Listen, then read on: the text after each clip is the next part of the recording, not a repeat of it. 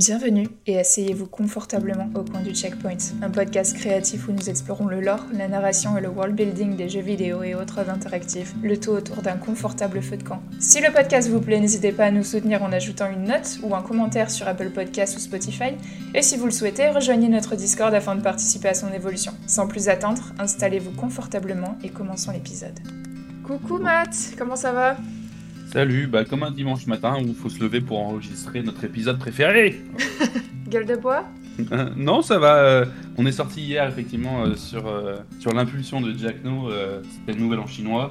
C'était l'appel des Pardon, dim sum. C'est ça. euh, Et des bières tradition et des de- gin de, de tonic. fêter ça.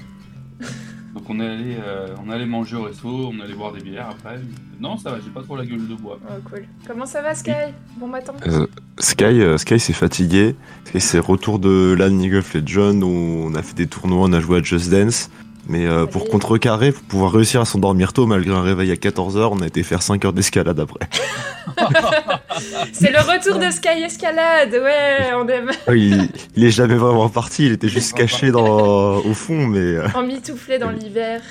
Quand il ressort, il fait pas semblant. Hein. Euh, non mais là on a là on a on avance bien, on arrive à faire des tractions à un bras avec assistance. Euh, bientôt sans assistance, on va essayer et euh, voilà. Des tractions à Avec un bras. assistance. En, en, en gros, tu euh, non, les étapes. Alors ça va être compliqué pour ceux qui n'ont pas la qui ont pas le visuel, Avec pour les éditeurs. Mais dire en- en- non, en fait, tu, tu mets ton euh, un bras comme un bras qui tient, un bras sur ton avant-bras. Mm. Et en fait, tu tires avec les deux bras dans ce cas. Après, Ah, l'étape oui. suivante, c'est de me mettre le bras sur le biceps à la place de sur le de sur l'avant-bras. Ouais. Et en fait, ça t'a fait de l'assistance. Et au bout d'un moment, normalement, t'arrives à faire juste un bras. Très bien. Et là, j'arrive plus ou moins avec le bras sur le biceps. J'arrive très facile, enfin pas très facilement, mais j'arrive assez bien à le faire avec sur le poignet. Mais euh, voilà, du coup, on essaie de faire des trucs comme ça parce que je commence à attaquer les pistes assez haut niveau et les blocs assez haut niveau euh, dans ma salle. Ok, trop facile pour toi. Bah, moi, je sais déjà pas faire une traction en deux mains, alors. euh, Non, en fait, avec l'escalade, c'est trop facile d'en faire. C'est terrible. Parce que j'ai j'ai un pote qui en a essayé pendant un an sais, en muscu, en faisant des exercices Mm. pour et tout. Et en trois semaines d'escalade, il arrivait à en faire. Ouais, c'est pas, c'est pas tout à fait la même chose, comme t'as pas tout à fait les mêmes prises, t'as pas les mêmes départs non plus, mais Mm. euh, que en salle de muscu en général, comme t'es accroché à la barre, c'est vraiment t'as 100% de ton poids qui est, euh, qui est dans le vide et tu dois te Mm. porter un que Normalement, si je, si je me trompe pas, en salle, enfin, euh, tu vas forcément essayer de commencer avec, avec au moins un appui, avec un pied quelque part. euh. Non, mais nous, on les, non, mais ce que je veux dire, c'est nous, on les teste sur des, dans la salle de muscu à côté. Ah, d'accord. Si Oui. sur, sur les prises, on les compte pas parce qu'on a, Et bah, justement, ouais, gym assistance, juste t'as à pour être côté, assis. euh, Pour, C'est euh, ça. pour t'entraîner à la fin, quoi. Exactement. C'est cool. Et toi, Jacques, comment tu vas? Bah moi ça va, écoute, euh, je me suis fait un petit café et il commence à refroidir, alors va falloir que je boive assez vite. Et euh, Il va y avoir un gain d'énergie dans part les, l'épisode. les, les chats qui ont fait la, la salsa du démon euh, à 3h du matin, euh, ça va. Euh, alors aujourd'hui on est parti sur un, euh, un peu de lore. Voilà, ça faisait longtemps qu'on n'avait pas fait un épisode lore, ça fait depuis euh, décembre sur euh, Sky, Skyrim. Donc on s'est dit on va garder un petit peu l'impulsion et on va faire Fallout. Ouais, C'est, euh, mon gros jeu bébou. Hein Donc au menu, on va faire un petit point sur la naissance de la franchise au sein du studio en général. Quelles ont été leurs inspirations, etc. Enfin, les, les bails euh, internes au studio. Ensuite, on va parler des, des prémices un peu de l'histoire de Fallout 1 et 2 parce qu'il y en a beaucoup qui l'ont pas fait. Du coup, comme ça, on va vous faire un petit résumé de il se passe quoi. Si vous voulez jeune, hein. si vous voulez pas écouter, on vous dira euh, quand, juste avant qu'on le fasse, donc euh, vous, vous skipperez un petit peu.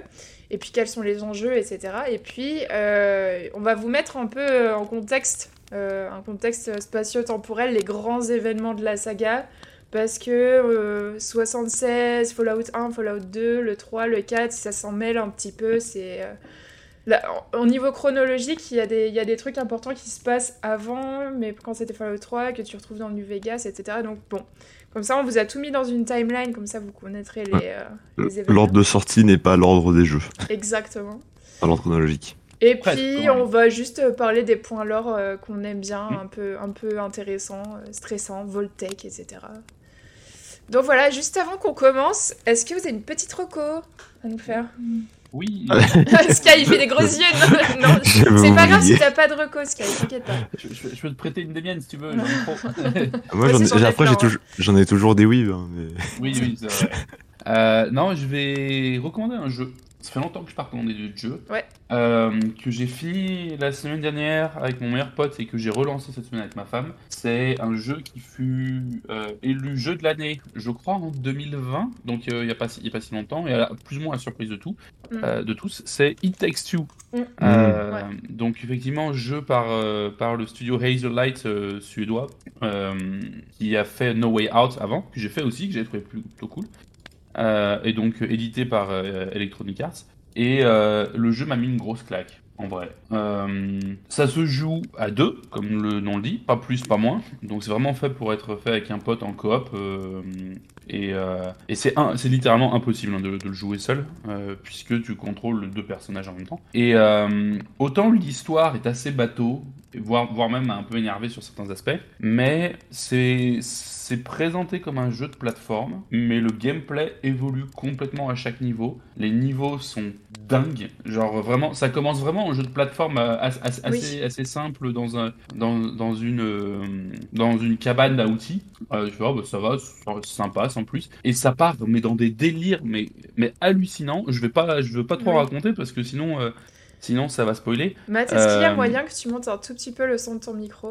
Oui, ça devrait être mieux. Oui, bien mieux, merci. Euh, donc ouais, euh, voilà, ça part dans des délires hallucinants et, et le gameplay se renouvelle vraiment à chaque fois. Enfin, en gros, à chaque fois que tu rentres dans un, dans un niveau, tes personnages ils perdent plus ou moins les outils qu'ils avaient pour faire le niveau précédent et en gagnent des nouveaux. Ouais. Et le gameplay change complètement. Euh, donc tu pars d'un truc de plateforme classique, du FPS, à une espèce de Metroidvania, du Dance Dance. Enfin, c'est. euh, Et vraiment, assez c'est pas facile ce jeu aussi. Hein. C'est, euh, Alors, moi, je pas ça assez trouvé particulièrement difficile. Euh, en vrai, il y a après c'est voilà, c'est de la plateforme, donc euh, Mm. c'est voilà, moi je suis pas forcément très En fait, plateforme. glo- ouais, globalement, pour ceux qui ont joué un peu tous les styles de jeu, ça va pas présenter beaucoup de challenges, mais ceux qui n'ont pas joué à genre tel type de jeu, tel type de jeu, ça peut être un peu Ouais. difficile à prendre en main, mais globalement, le niveau est, très, est assez accessible, je trouve. Ouais, je trouve le Ça, niveau, euh, ça demande beaucoup de, de synchronisation avec son partenaire de jeu. Et il y a beaucoup de, de plateformes à passer qu'il faut passer à deux, il faut, faut s'aider l'un l'autre. Et je sais qu'on l'a fait aussi avec ma copine. Il y a des moments vraiment de crise qu'on a eu parce qu'on n'arrivait pas à passer un truc. Ça faisait dix fois que tu sais, j'essayais de faire monter la plateforme à, à Yana, qui, qui manquait le saut et tout. Mais on hurlait devant ce jeu. Alors c'est vrai que moi j'ai joué avec mon meilleur pote, avec Deltos, et c'est un, gamer, donc il a l'habitude, Ouais. donc on n'a pas eu trop de soucis. Là j'ai commencé avec ma femme, on a fait les deux premiers niveaux. Ouais. C'est un peu plus compliqué effectivement, Oui. mais on s'en sort. Euh, ça va qu'elle a, elle, elle a joué à, à Ori, Ori and the Blind Forest. Ah oui, Euh, d'accord. C'est aussi un Donc euh, voilà, elle a... j'ai tout de suite vu qu'elle a quelques réflexes qui sont revenus. Ouais. Et, euh, on va s'en sortir. Mais euh, ouais, dans le jeu fait 8 à 9 heures à peu près. Mm. Euh, il est bourré de mini-jeux aussi à l'intérieur pour faire euh, contre votre partenaire. Donc il y a un jeu de, euh, de chasse la taupe là. euh, Oui. Où euh, où il y a un des joueurs qui joue la taupe, l'autre qui joue le marteau. euh, Il y a des jeux d'échecs, il y a du jeu de curling, euh, il y a Oui, du mignon. baby-foot. Enfin, euh, donc vraiment, je me suis éclaté. J'ai pris une, une, une bonne claque au niveau du, de l'inventivité du gameplay. Et, euh, et c'était vraiment, vraiment une très très bonne surprise. D'ailleurs, euh, pe- petite anecdote que j'ai trouvée amusante, le studio est fondé par euh, un Suédois d'origine turque, euh, Joseph Fa- Fares. Euh, et, et au casting, il y a son frère, dont le nom est Fares Fares. Ok. Alors, C'est rigolo. drôle. Et, que, et quand j'ai vu sa page Wikipédia, Fares Fares, je fais, mais je, je le connais ce gars-là. C'est, on vient de le voir avec ma femme dans une série. Il joue le méchant de la série euh, Wheel of Time, Ishamael. Ah, ok. Ok. Donc euh, j'ai trouvé effectivement la, la coïncidence euh, de timing assez, assez drôle. Et euh, effectivement, je l'ai d'ailleurs trouvé très très bon euh, dans, dans son rôle, Fares Fares. Et, euh, et voilà. Et donc Hazellight, euh, vraiment, euh, No Way Out était très sympa. It Takes Two est génial. Et j'attends de voir leur prochain jeu qui, je crois, est prévu en- pour 2026. Faites-nous plus de jeux euh, coach coop, s'il vous plaît. C'est trop bien. Ouais, c'est c'est- Mm. assez C'est trop bien de jouer avec son partenaire. euh, ou Ou même de l'écran euh, split, de l'écran scindé aussi, hein, ça n'existe plus. Oui, mais-. Ah, bah, voilà, c'est It écran scindé, il me semble, ça. ouais, texte. Ouais. Oui. Enfin bref, moi je vais rester euh, dans la catégorie. J'hésitais, j'ai un livre, une série et un jeu, mais je vais me Mm. baser sur. On en parle de Yakuza C'est trop bien Mais oui, moi je l'ai toujours dit. hein. Je sais Pourquoi je t'ai pas écouté plus tôt? C'est trop trop bien c'est euh, le, le fil rouge, il est génial et euh, j'ai rarement vu. Ça, enfin, ça fait très longtemps que j'ai pas vu une histoire aussi bien ficelée et dans son scénario. dans un jeu vidéo, quoi. Et, et les personnages sont trop choux, ils sont trop à croquer. Il y a des Sujimon que tu dois attraper dans la ville. Oh, ça, c'est- la partie de folie. Il y a toujours une partie de folie ou deux ou trois. C'est, euh, tu dois attraper tes gros alcooliques euh, et après tu les envoies se battre contre d'autres alcooliques et puis c'est trop rigolo il y a plein de petits mini-jeux qui sont trop drôles et, et fun et Faut, faut pas sortir ça du contexte, hein, comme. euh, comme euh, t'envoies- tu, tu, tu captures des alcooliques, tu les envoies te battre contre des alcooliques. Mais écoute, c'est le Japon qui, qui, qui se- qui s'excuse pas d'être le Japon, tu vois, c'est exactement ça. Et je, je suis d'accord avec euh, Sky. Je reviens sur une chronique qu'on avait fait avant sur les QTE. Les QTE de Yakuza sont fun. Mais oui. Mais oui, ça y est, ça, ça y est. En fait, arrive il- jamais à faire. euh, Il y, a, il y a vraiment quelques jeux en fait où les QTE sont bien exploités et du coup c'est marrant à faire parce que Ouais. un QTE qui a pas d'impact et mais qui sert à rien ça, ça sert à rien mais un petit QTE genre c'est juste un genre un bouton X dans une cinématique qui fait que tu ouvres une porte et la porte elle se retrouve dans le visage d'un gars qui est propulsé à 20 mètres à l'heure bah c'est un peu rigolo quand même. Mais aussi dans les combats, carrément, parce qu'il faut vraiment timer. euh, C'est un jeu euh, stratégie JRPG. Bon, il faut timer Mm. pour, euh, pour bien bloquer les attaques de temps en temps. C'est pas facile de bien timer. Et euh, il y a Mm. des attaques que tu fais qui sont renforcées si tu appuies au bon moment avec un QTE. Et les QTE, ils matchent euh, l'environnement et tout. Enfin, c'est trop, trop bien fait. C'est vraiment un jeu qui vaut son pesant d'or. Je sais plus combien il coûtait, euh, 70 euros, je crois, ou euh, Ah, 69 ça ça, c'est le euh, problème de ce dernier Yakuza il y a eu des sur la petits PlayStation. Mais franchement, il les vaut hein, largement pour moi. euh, ouais mais en fait le problème qu'il y a eu fun. Parce qu'il faut quand même euh, remettre un peu les, les problèmes qu'il y a eu. C'est sur Infinite Wells, il n'y a pas le. En fait, c'est un JRPG celui-là.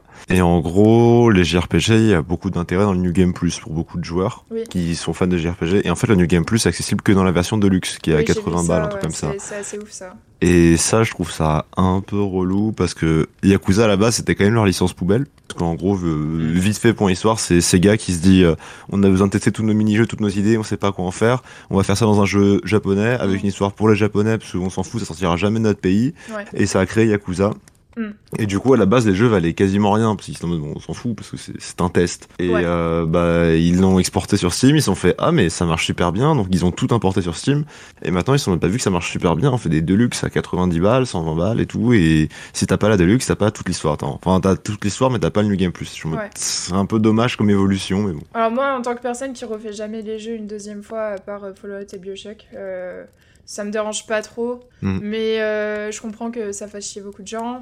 Par contre, euh, ça vaut vraiment son pesant d'or si tu achètes Ah non, la version de base. Euh, c'est vraiment un jeu très très complet et même là je dirais on est au-dessus des jeux AAA à la Cyberpunk et tout ça c'est vraiment fou Ouais, c'est c'est c'est vraiment C'est original. vraiment profond, ça vaut vraiment son pesant d'or et c'est énormément de contenu. hein. Et euh, l'histoire Ouais, arrive c'est- bien à. Ça me. Ok, ok. Alors c'est très différent de Cyberpunk quand même, hein, c'est pas les mêmes. Non, c'est euh, différent, mais en fait, vraiment. c'est un open world très chouette. Et c'est ils ont vraiment capté le côté cosy de on est dans un open world et on fait tout ce qu'on veut dans cette ville.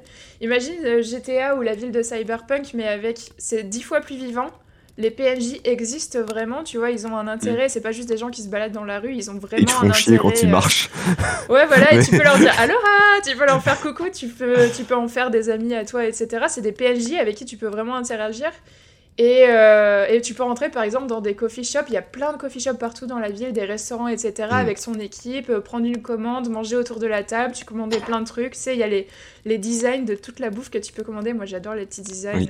Non, ils Et puis, ils se euh, sont saucés sur les designs et, et tout puis à chaque quand, fois. ouais, ils- quand, tu, quand tu manges ensemble avec ton équipe, tu augmentes le, comment dire, le, le bounding, La jauge d'amitié. la jauge d'amitié avec ton gang. Et du coup, quand tu as des meilleures amitiés avec eux, bah, c'est euh, des attaques plus performantes que tu peux faire en combo, etc. Donc c'est vraiment, ça a tout un intérêt d'avoir des compagnons. C'est pas juste euh, le gars qui est là euh, pour t'aider à tuer des gens. C'est vraiment euh, des bons Puis ils ont- compagnons que t'aimes avoir avec toi, qui sont... Je sais, je sais pas si c'est la même chose parler. dans, dans Infinite Wells, mais dans le 7, il y avait euh, aussi, euh, ils ont eu chacun leur storyline que tu débloques en Oui. fonction de l'amitié à chaque fois. C'est pareil. Et genre, c'est toujours à la sauce Yakuza, ça commence, ça fait un peu, en général, ça commence, c'est un peu grave le ton. Après, ça redevient très léger, puis d'un coup, ça redevient grave et c'est de te choper un peu par les sentiments en mode, oh, regarde ça, oh, regarde ça, en te mettant un peu de drama, des trucs comme ça, je trouve Bah ça. là. Mais l'histoire toujours bien C'est méga léger et méga dramatique à la fois, comme tous les, toutes les œuvres japonaises que tu vois généralement. euh.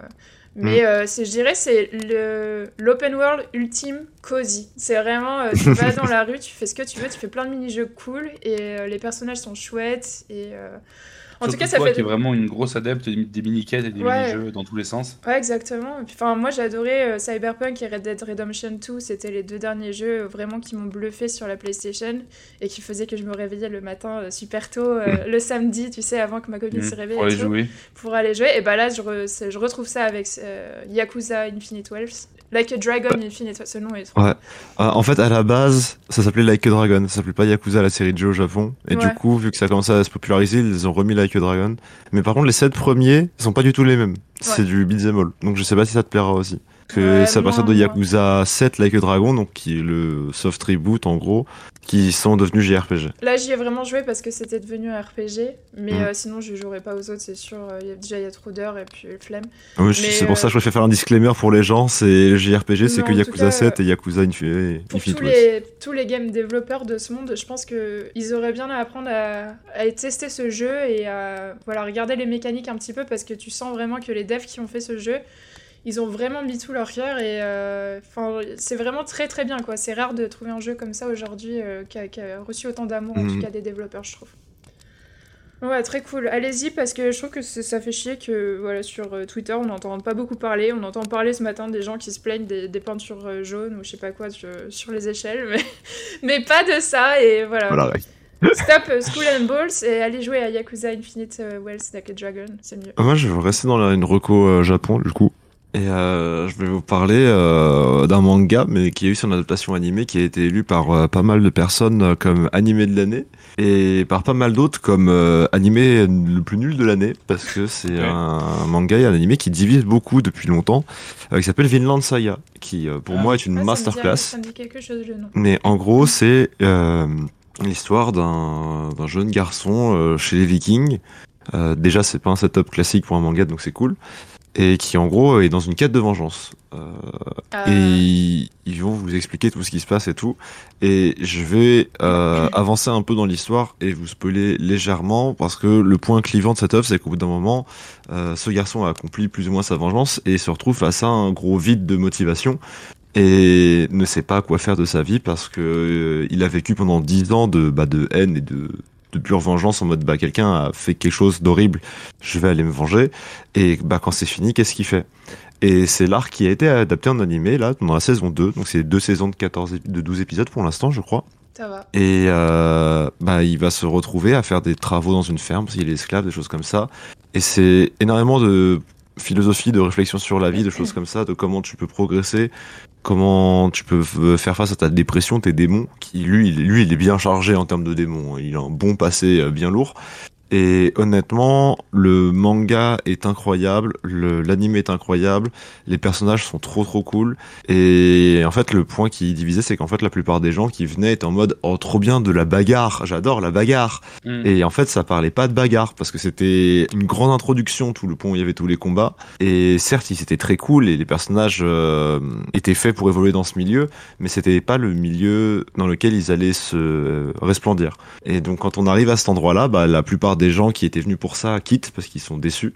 Et euh, les gens qui restent euh, se retrouvent face à quelque chose d'assez très, de très, vraiment très très cool qui leur qui explique plein de trucs. Et c'est un point de vue de l'auteur, certes, mais c'est un point de vue qui, pour moi, m'a vraiment parlé. Et du coup, je conseille vraiment à lire. C'est un peu dans le même style que Vagabond, qui est aussi, euh, j'en avais Oh déjà oui. parlé, qui Mm. est une œuvre pour moi qui est tout simplement incroyable et qui est pas encore finie, mais qui devrait bientôt l'être finie. On a eu des news il y a pas longtemps, comme quoi l'auteur allait reprendre. Mais voilà, c'est vraiment euh, un super manga. euh, Je conseille à tout le monde. C'est très très cool. Et l'animation est très très belle en plus dans la saison 2 Ok. et même la saison 1. Franchement, les, les, les animés, ils ont tellement changé par rapport à avant en termes d'animation, c'est fou. Et je regardais euh, celui que je t'avais dit, euh, j'ai commencé à regarder euh, celui avec les esprits. Jujutsu Kaisen Ouais, désolé, j'oublie toujours les Non, t'inquiète. Mais euh, franchement, je suis, je suis bluffée au niveau de l'animation. Je me rappelle encore des animations de Naruto ou de. La- le pire, c'est Jujutsu Kaisen, c'est la saison 2. Il y a, alors, il y a eu petite polémique, je pourrais dire, parce qu'il y a Mappa, c'est Mappa qui l'anime. Euh, les employés ont apparemment été un peu trop exploités par Euh. rapport aux normes du Japon, ce qui est déjà compliqué. ouais, ouais. Euh, mais en fait, c'est bizarre. Mais en fait, du coup, l'animé est vraiment exceptionnel en termes de visuel. Genre, ça, en fait, euh, ça dépasse. euh, Normalement, le concept de l'animation japonaise, plus ou moins, euh, sur une saison de 12 épisodes, t'as l'épisode 1 et l'épisode 12 qui doivent être incroyables. Et au milieu, c'est pas trop grave parce que, voilà. Mais il faut un animé pour, faut que ça accroche et faut que ça ait un bon souvenir. Et là, la qualité globale de tous les épisodes de Jujutsu Kaisen surpasse les saisons finales et les saisons premières de quasiment tous les animés. Et du coup, c'est vraiment incroyable à voir parce que c'est des, c'est beaucoup de combats, mais des combats dans tous les styles. Il y a du combat d'arts martiaux, il y a du combat de mecha, il y a du combat qui détruit des villes. Enfin, et t'es en mode, à chaque épisode, c'est ça, de plus en plus beau. En mode, mais arrêtez. Enfin, c'est, enfin, moi j'aime bien, mais après quand t'apprends ce qui se passe derrière, t'aimes pas. Mais du coup, t'es en mode, oh la folie, la folie de ce truc. Bon, en tout cas, c'est des bonnes rêves pour les animateurs et animatrices. Oui. Euh, allez, on embraye pour, euh, pour embraye. l'épisode. On va commencer à juste parler un petit peu de la naissance du projet Fallout. Euh, comment, comment est né Fallout, Fallout? On est de 1994 à 1997. Donc voilà. On a fouillé un peu dans les archives et on a trouvé des interviews post-mortem de Timothy Kane, qui était à l'époque euh, à la fois le producteur, le programmeur et le designer. Il faisait un petit peu Il tout. était tout, il était tout seul. Il était tout seul sur le projet, au début en tout cas. Après, ils ont fini par être une petite trentaine. Euh, C'était à Interplay, euh, le- premier Fallout. Après, ça a été Black Isles. but- au début, c'était Interplay qui faisait ça. Et c'était un peu, voilà, comme tu dis, Matt, un jeu qui a été fabriqué euh, dans l'arrière-salle. Le gars, il était tout seul pendant qu'il faisait les autres jeux. euh, C'est le fameux jeu du garage. Voilà, le jeu du garage. Il disait qu'il recrutait euh, certains des programmeurs et des designers euh, en fin de soirée, enfin après qu'ils aient fini leur shift euh, pour, pour l'aider.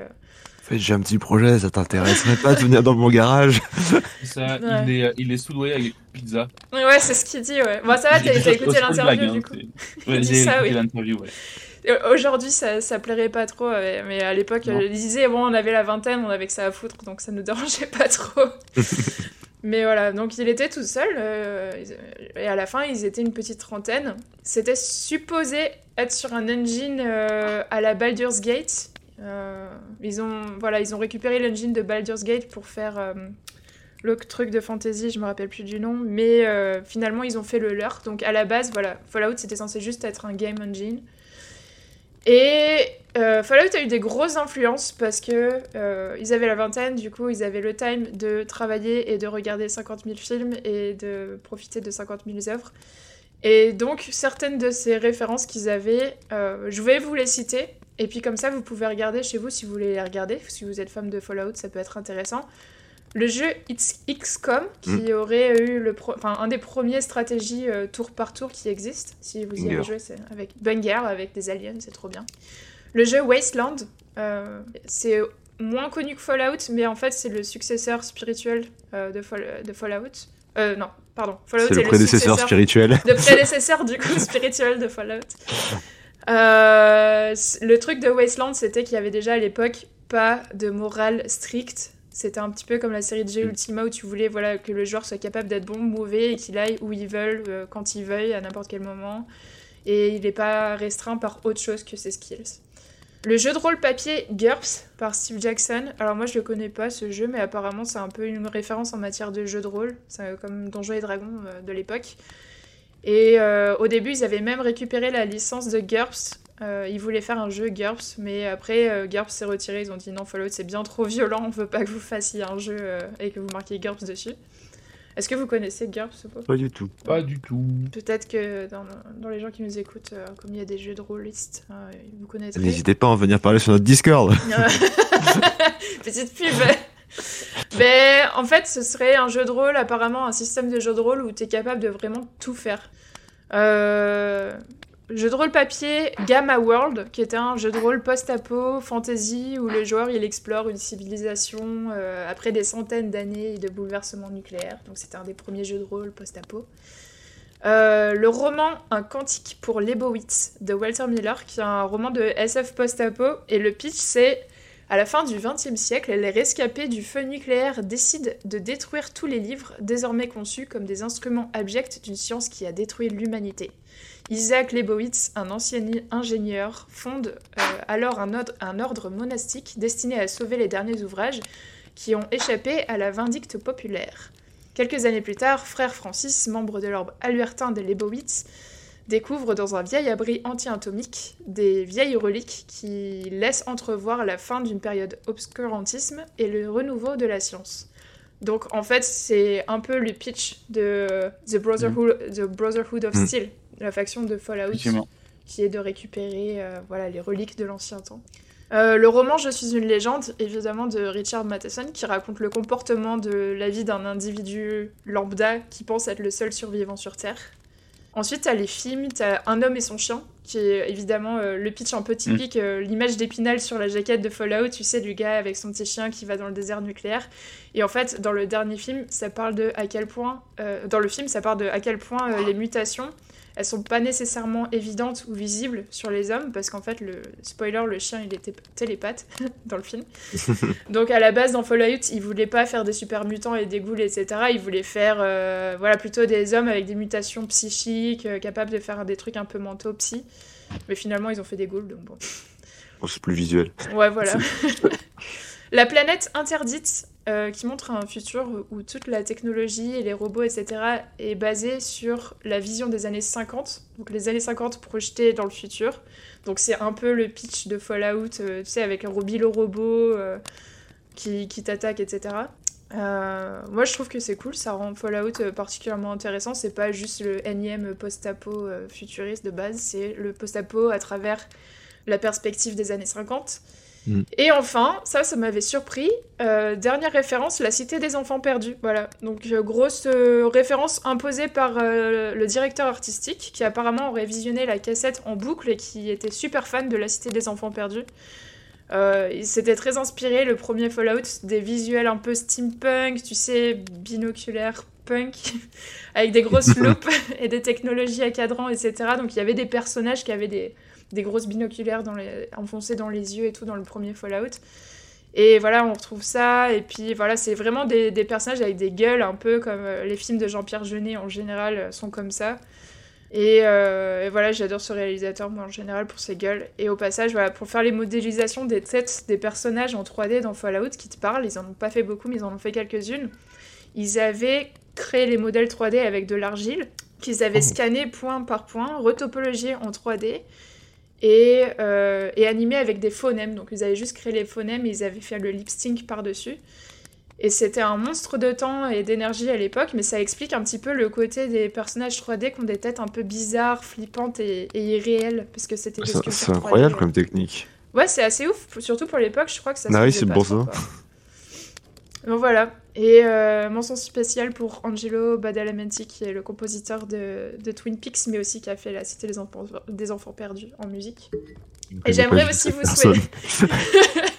bah, les musiques de Twin Peaks, elles sont trop, elles sont trop folles.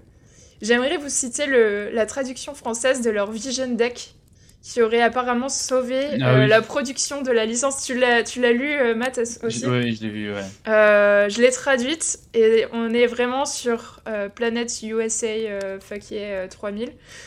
Alors, mhm. accrochez-vous. C'est pourquoi ce jeu est very damn cool. Son niveau d'extrême violence. Vous pourrez tirer sur tout, les gens, les animaux, les buildings, et tu peux choisir des endroits du corps à bousiller, les yeux ou l'entrejambe par exemple. Les tirs de précision font plus de dommages euh, et peuvent rendre la cible inconsciente ou la fendre en deux, la faire fondre en un tas de chair dégoulinante ou l'exploser tel un boudin noir selon l'arme utilisée. Lorsque j'utilise mon lance-roquette contre un pauvre paysan sans défense, il le verra venir, et les voisins devront nettoyer son sang pendant des semaines. Ce sont les terres désolées. C'est horrible. Ce sont les terres désolées. La vie est peu chère et la violence est au centre de tout. On va prendre le joueur par les tripes et le faire en sorte qu'il se rappelle de cette expérience. Voilà, ça c'était le, euh, pitch en fait, le Vision Deck qui proposait au début quand il proposait Fallout. Incroyable comme pitch. et puis, euh, et puis ça, apparemment c'est ça qui les aurait sauvés. Parce que Fallout, par deux fois, c'était sur le point de, voilà, de se faire fermer. Euh, non, non, quoi. Parce que c'était plus la fantasy qui marchait à l'époque. Ils se sont dit, c'est un peu bizarre votre jeu, là, qui se passe euh, dans un univers post-apo, qu'est-ce que vous nous faites? Donc voilà, il y avait une controverse euh, qui a continué après Fallout en 3D. C'était qu'il n'y avait pas d'enfants dans le jeu, évidemment. Mm. Et en fait, c'était qu'au début, bah, dans Fallout, tu pouvais aussi buter les enfants. Et l'Europe, elle leur a dit, eh oh, non, pas vraiment, les gars. Vous sortez pas un jeu où on peut buter des enfants, je comprends le pitch, mais pas d'enfants. Donc voilà, et puis finalement, ils ont retiré euh, la possibilité de tuer des enfants, sauf qu'ils se sont rendus compte que par ricochet de balles ou d'explosions, tu pouvais accidentellement tuer des enfants quand même, ou les dommager, ou les faire exploser. Donc voilà, ils ont vraiment enlevé au dernier moment tous les enfants du jeu. Donc euh, après, il y a des références à ça dans les prochains Fallout avec Little Lamplight et tout. En fait, tous les enfants étaient dans une grotte, ou je sais pas quoi, ils ont trouvé des pitchs rigolos euh, pour expliquer ça. Mais voilà, c'est c'est un peu America 3000, euh, le Mm. pitch, euh, un peu, voilà. Mais non, euh, ça va. ça va quoi Tranquille. Et bon, ce qui est, ce qui est intéressant dans le Vision Deck, c'est quand même que il laissait le choix de proposer au joueur de décider s'il va être bon ou mauvais et de le laisser vivre avec les conséquences de ses actions. Donc tu peux quand même avoir euh, des fins différentes selon ce que tu fais, etc. Tu peux parvenir à tes fins de façon horrible, mais euh, voilà, ce- ça aura un impact sur, euh, sur le, le jeu, euh, sur l'histoire. Euh, Il y avait déjà à l'époque la possibilité de résoudre chaque quête par au moins une de ces trois at- alternatives, donc la violence, l'éloquence ou le sneaking. Le sneaking, enfin L'infiltration. l'infiltration, voilà, La discrétion. doute, euh, voilà, par exemple, tu voles une clé euh, dans une poche d'un garde, je sais pas quoi, et puis tu arrives à passer. euh. Donc c'est le, c'est le prémisse de ce que beaucoup de designers reprendront plus tard. On avait parlé dans, dans Cyberpunk déjà, et ils se Mhm. vantaient de, de faire ça, mais ça existait depuis 97. Donc, Et Sex euh, aussi le faisait très bien. Ouais, Deus Ex aussi. Ça, ça rend un petit peu au joueur en fait cette sensation que finalement il a, il a des choix et puis il a li- la liberté de ses actions de jouer euh, comme il veut quoi. Et là, ça ouvre vraiment aussi la porte au concept de conséquences. Oui, aussi. Euh, Ce qu'on peut dire aussi, c'est que les joueurs, euh, les joueurs, les développeurs étaient très inspirés et très passionnés. On, on vous l'a dit que dire, ouais. ils étaient payés par pizza euh, pour faire le jeu euh, finalement en, en douce le soir. Et c'était quoi ta prime, toi? Une pepperoni et toi? Hein, puis, euh, quel fromage, quel ah. fromage, quel fromage. le, le- le truc qu'il expliquait dans le, dans le post-mortem qui est assez hallucinant et qui, moi, me rend, me rend malade, mais, euh, mais eux, ils ont l'air d'en être fiers, mais c'est pas des Américains pour rien. Euh, c'est qu'il disait que effectivement ils ont fait énormément de crunch. Euh, le développement n'a pas pris si longtemps que ça, hein, parce que bon, après les jeux de l'époque, ils étaient, c'était autre chose. Mm. Mais euh, je crois que le développement a pris deux ans et demi à trois ans, Ouais. euh, dont le six premiers mois tout seul pour lui. Ouais. Mais que voilà, sur la fin, ils étaient à peu près une trentaine, mais mais qui bossaient, ils bossaient six jours sur 7 et euh, 4 14 heures par jour. Ouais. Il y a des gens qui qui allaient en fait à la laverie à côté Oui. Pour faire laver leurs fringues pendant qu'ils bossaient parce qu'ils étaient jamais chez eux assez longtemps pour pouvoir euh, faire leur machine. Ouais. Euh, ils disaient, euh, enfin voilà, que voilà, ils, ils disaient oui effectivement, euh, on avait 20 ans, euh, on avait la What a ride. Je, je- je sais pas si on pourrait encore le refaire aujourd'hui. Non, Euh, je peux t'assurer que les jeunes de 20 ans aujourd'hui non plus ils le font pas. hein, euh, non, mais euh, heureusement. et il disait notamment une chose qui, qui m'a vraiment surpris, c'est que euh, les QA, euh, si vous savez, parce que vous savez QA, hein, c'est les testeurs. Euh, Quality assurance. Quality, euh, quality assurance. Et les QA en fait de sa boîte, ils étaient sur un autre projet et en fait ils étaient payés à l'heure. Et plutôt qu'en fait prendre plus d'heures sur l'autre projet qui était le projet officiel de la boîte, ils portaient volontaires pour aller débugger Fallout gratuitement. Ouais. Donc c'est quand même pour dire aussi qu'effectivement côté côté passion euh, ça se posait là parce que voilà il y avait même des, des, des- du personnel d'autres équipes qui avaient tellement envie de bosser et de mettre la main sur euh, sur ce projet là qui préféraient effectivement faire des heures sup gratuitement plutôt que de bosser et payer. Donc, bon après voilà là c'est leur, là c'est leur choix hein, au final mais euh, mais ça ça veut quand même dire euh, beaucoup de choses je pense sur euh, bah, sur la motivation qu'il y avait en interne et je pense la façon dont, dont Tim a, a vendu vendu son projet à ses Mm. collègues. Et puis le, le pitch, l'histoire de base a énormément changé aussi. Je crois qu'ils étaient Mm. partis au début sur vraiment un bail de. Tu vas dans l'espace, tu rencontres les aliens, après tu reviens sur Il y a Terre. des dinosaures, dans, dinosaures. dinosaures dans l'espace, il disait, ouais, à l'origine. Après, bon, ils sont fait un petit peu halte là euh, par, euh, par les teams de marketing. Ils sont... Mais, euh, mais euh, tout le monde a pu chip in quand même leurs petites références culturelles, leurs easter eggs, etc. Et une des conditions que Tim avait dit, c'était que si euh, le joueur ne connaît pas l'easter egg que tu mets dans le jeu, parce que c'était un petit peu un jeu rigolo, voilà, c'est Mm. c'est un jeu humour noir. Si le, le- le joueur ne reconnaît pas l'easter egg, alors il doit pas se rendre que c'est une référence, que c'est un easter egg. Mm. Donc, en gros, mets-le, mais fais en sorte que ça soit toujours bien intégré dans son environnement et au lore. Euh, J'ai pensé à toi, euh, Sky, il y a- il y, a aussi la fameuse easter egg du Doctor Who avec le, le téléphone, euh, la cabine téléphonique bleue que tu rencontres dans le désert. C'est trop bien. Mais euh, ouais, il, y a- il- il expliquait aussi que le projet a failli être annulé trois ou quatre fois. euh, et euh, enfin, genre même euh, au moment où ils l'ont fini, Ouais. quasiment, le jeu était presque fini, est sorti en 96, Diablo, premier du, Hmm. premier du nom. Euh, et euh, avec le succès que ça a eu, et Diablo était en vue isométrique et était aussi multijoueur. Donc t'as toute son équipe marketing qui a fait Ah, team, team, team, il faut que ça soit multijoueur, il faut que ça soit multijoueur. Euh, lui il dit Mais les gars, mais euh, ça fait deux ans et demi qu'on bosse sur ce jeu, il n'a pas prévu pour être, il a pas été prévu pour être multijoueur. Et il disait qu'ils ont dû beaucoup bosser et passer beaucoup de temps à prouver que c'était pas faisable en fait, à faire des essais, à, à regarder ce que ça donnerait au Mm. cas où. Et, euh, et ouais, ils ont, ils ont fini par pas le faire. Il disait aussi, et ça c'était incompréhensible pour lui comme pour tout le monde, que euh, quand le jeu a été fini, euh, il, faut le soumettre effectivement aux, aux autorités pour euh, notamment le, le rating, euh, donc le, Le, Le classement, ouais, le PEGI. et, euh, et que le jeu était présenté direct dans, comme effectivement ultra violent où tu peux buter tout le monde, Euh, et notamment de ce qu'il montrait dans son, euh, vi- euh, dans son vision statement, euh, la présentation de vision, était la première phrase, c'est le jeu va être hyper violent, donnez-nous le PEGI 18 tout de suite. Sauf que quand ils l'ont envoyé, les, le marketing l'a présenté en jeu pour adolescents, teen. Ah, Donc ça a été refusé, donc ils ont eu quelques problèmes. voilà, donc euh, il, a, il a dû, il expliquait qu'il a dû à un moment, il a dû supplier son boss à genoux, littéralement à genoux, pour pas de pas annuler. abandonner euh, le jeu, ouais. Il y tenait quand même, ça, son bébé, hein, mais euh, Ouais. donc on a vraiment failli ne pas avoir Fallout un certain paquet de fois. Ouais, c'est clair. Et puis bon, la, la team marketing et tout ça, euh, comprenait pas le délire euh, derrière le jeu. euh. C'était dur à vendre, on va dire, les jaquettes, les jeux, à faire passer ce concept de on est dans un post-apo, années 50, avec inspiration de Cité des Enfants Perdus, c'est ultra violent, c'est déprimant, t'es tout seul. Après, en fait, ils ont quand même réussi à pallier à ce côté multijoueur en mettant des compagnons cool. Et pour la petite info, Fallout 2, c'est le premier jeu qui instaure euh, des compagnons LGBT. Donc euh, tu, tu as la possibilité de te marier avec une femme si tu es une femme ou avec un homme si tu es un homme. Et ça, ça s'était vraiment jamais vu à l'époque. Donc euh, cool, Fallout, euh, c'était déjà... C'est vraiment un jeu, un jeu bizarre. Mais euh, on l'aime très bien. Et euh, moi, je l'aime beaucoup. Et surtout, Fallout 1 et Fallout 2, ça a vraiment été... euh, Oups. Ça a vraiment été euh, un choc pour moi. Et j'aimerais bien vous raconter les prémices de l'histoire de Fallout 1 et Fallout 2, ou, ou vous voulez y aller Est-ce que tu veux y aller moi je connais pas, je les connais pas du tout. je me suis renseigné un peu, mais je vais un peu me paumer.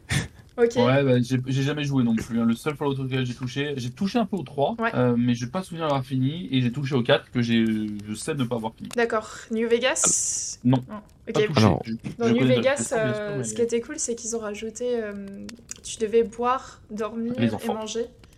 Oui, et les enfants, les fameux enfants. non, euh, c'était dans le 3, non Je sais pas, les enfants, je dis ça pour Little rigoler, hein. Lamplight, je crois que t'as raison, c'était peut-être dans le 4. Euh, dans, le New Vegas, où ils avaient créé en fait un village sous la terre et en fait ils avaient mis tous les enfants dedans. Ah, ok, ça explique. Ils étaient là, en fait, depuis le début. Alors, Fallout 1. Ah, alors Fallout 1, euh, si je me souviens bien, on joue du coup le Vault Dweller qui est euh, en gros Ouais. euh, monsieur sans personnalité pour que le joueur s'incarne dedans. Voilà, t'avais trois Ouais. personnages à l'époque, tu pouvais choisir parmi trois. Ah oui Ouais, t'avais une fille. Bah tu vois déjà mal- j'avais mal lu le premier paragraphe tout à l'heure. J'avais pas compris ça, je croyais que t'avais genre une origine custom et trois presets entre guillemets de Ah, visuel. c'est et ah, c'est tout. possible, c'est possible que t'avais un truc custom aussi. Ouais, je, je- je crois que c'est ça aussi. hein. Je crois qu'effectivement, c'est que si t'avais pas envie de t'embêter à créer le tien, t'avais trois presets. de- Ouais, c'est possible, t'as raison. Je, je me rappelle plus bien. Euh, et en gros, on commence dans l'abri 13. Dans l'abri 13, on nous dit euh, écoute, euh, Michel, il y a un problème, parce que mon caractère s'appellera évidemment Michel. Euh, on a un problème, c'est que la, la, la puce euh, qui contrôle l'assainissement et le recyclage de l'eau ne marche plus. Euh, alors, s'il te plaît, l'eau, c'est quand même pas mal. va en chercher une nouvelle. Et du coup, tu vas en chercher Ouais. une nouvelle. On te donne un, un petit truc qui sert de hub de quête et tout, qui s'appelle le Pip-Boy 2000, je crois. Ouais. C'est le, Et- superviseur de l'abri qui te dit ça. Et en plus, il te, il te met la pression un petit peu parce qu'il te dit t'as 4 à 5 mois avant qu'il y ait plus d'eau euh, dans l'abri.